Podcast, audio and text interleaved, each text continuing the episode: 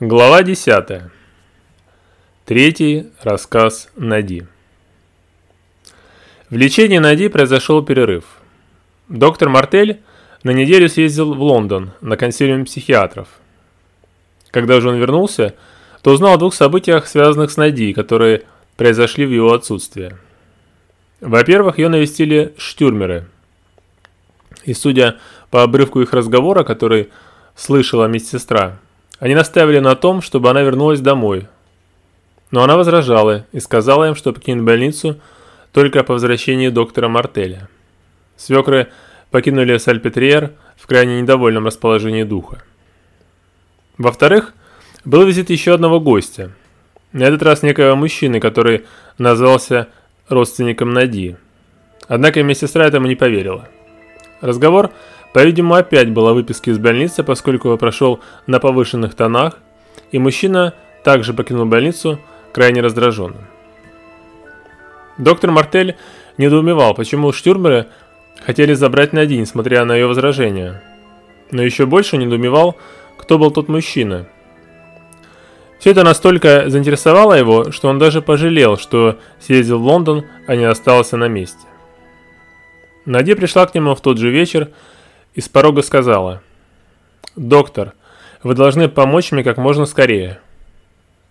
Однако, несмотря на такое желание докопаться до причины ее болезни, в этот вечер дело не пошло на лад. «Нади», — сказал доктор, — «вы слишком напряжены, и ваша память не может работать. Вам нужно расслабиться». Совет доктора не помог. Нади все так же была напряжена. Следующие несколько дней все повторилось снова. Надя слишком сильно хотела вспомнить свое травмирующее прошлое, которое из-за этого вместо того, чтобы открыться и наоборот, наглухо заперлось в ее подсознание. Доктор Мартель попросил ее несколько дней не приходить к нему. Когда Нади через несколько дней снова пришла к доктору Мартелю, он решил прибегнуть к новому способу, который должен был ослабить ее напряженную нервную систему – и помочь старым воспоминаниям выйти из тайников ее памяти.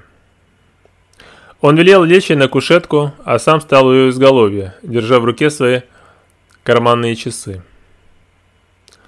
«Нади», — сказал он, — «следи за часами, слушай мой голос». Он начал медленными круговыми движениями водить часы перед ее глазами и говорить тихим голосом. «Сейчас ты в царском». Ты в твоем ателье. Ты видишь шляпки, которые вы изготавливаете. Они очень красивые. Слушая убаюкивающую речь доктора, глаза Надии начали слепаться, а от навеянной им картины на губах у нее появилась улыбка. «Что ты еще видишь?» – спросил доктор Мартель. «Расскажи мне». «Я вижу тетю», — сказала Нади, ее глаза окончательно закрылись. «Какая она? Опиши ее». «Она?» – переспросила Нади. «Она маленького роста, в платье темного цвета». Мысленному взору Нади предстала ее тетя, которая стояла за стойкой их ателье и, глядя на свою племянницу, улыбалась. «А что делаешь ты?» Откуда-то сверху донесся голос доктора Мартеля. «Я?» – неуверенно произнесла Надия. «Я стою возле зеркала и смотрю на себя». Надя увидела в большом зеркале собственное отражение. На ней было белое летнее платье с пышной юбкой и повязанное вокруг талии голубой лентой. На голове у нее была широкая соломенная шляпка, из-под которой выбивались ее кудри. А в руках она держала сумочку с пестрым узором. Также она увидела отражение тети, которая продолжала смотреть на нее.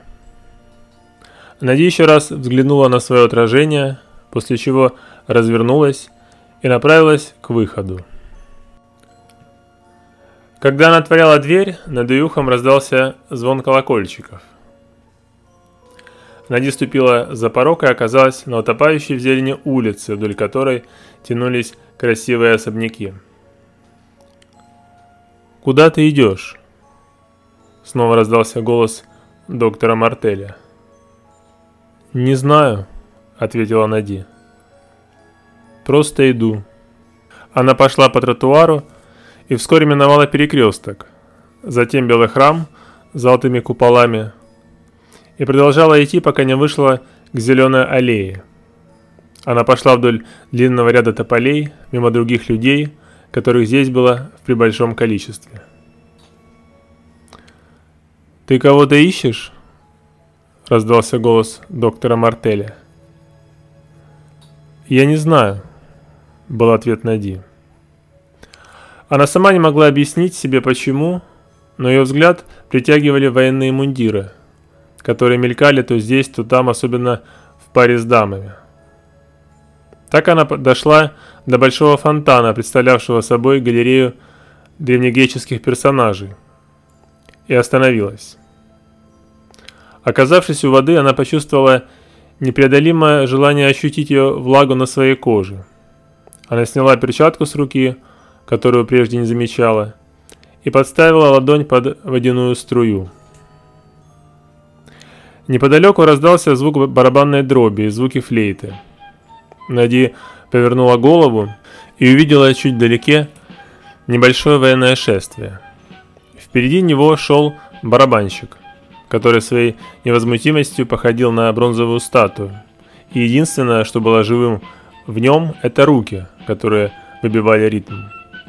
За ним шел флейтист, а далее группа юнкеров с розовыми щеками.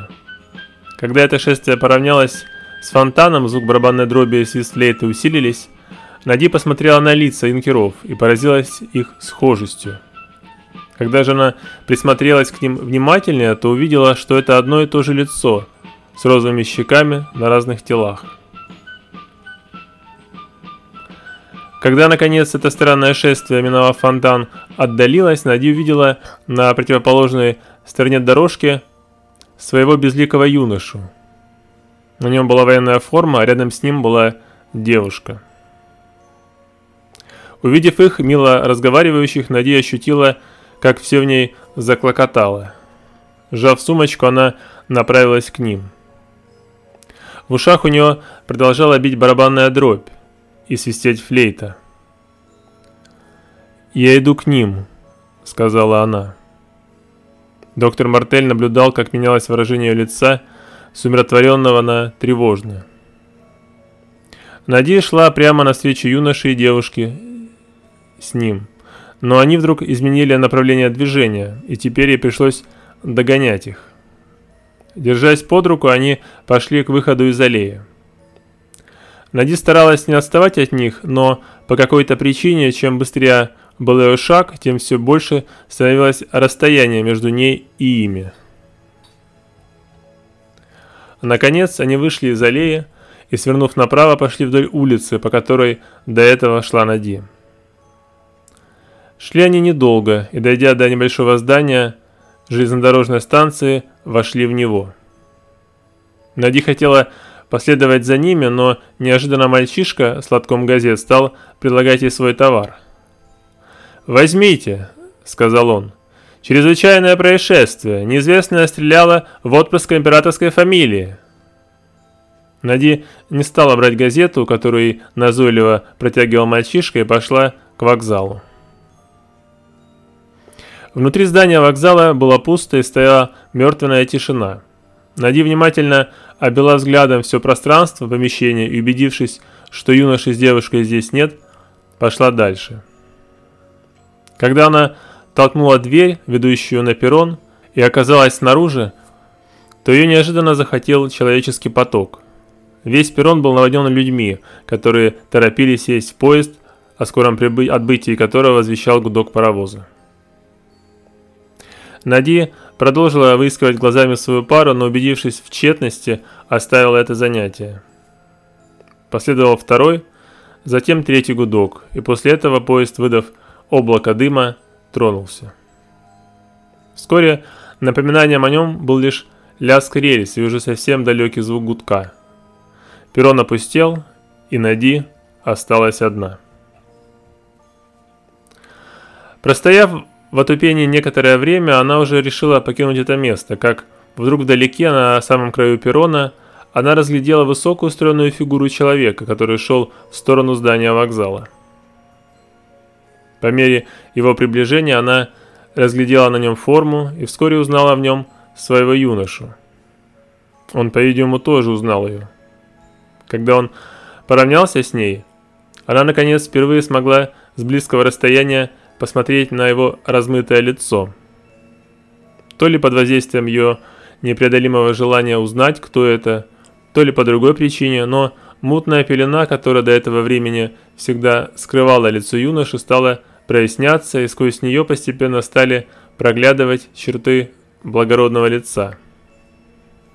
Нади сначала увидела его большие бирюзовые глаза, затем она обратила внимание на его ровный нос, чувственные губы и мягкий подбородок.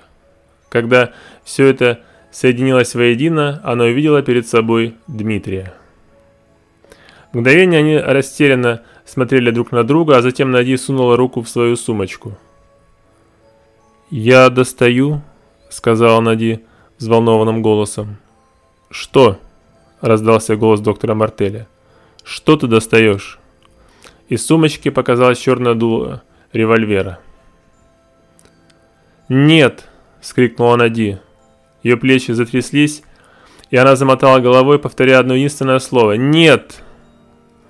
Доктор Мартель, поняв, что у нее началась истерика, поспешил разбудить ее. Приподнявшись с кушетки, Нади сначала ошалела, смотрела по сторонам, но постепенно пришла в себя. Доктор Мартель протянул ей стакан с водой, но она отказалась. Помолчав немного, она произнесла «Я убила его». Тяжело дыша, она снова легла на кушетку и закрыла глаза. Из ее глаз потекли два ручейка слез.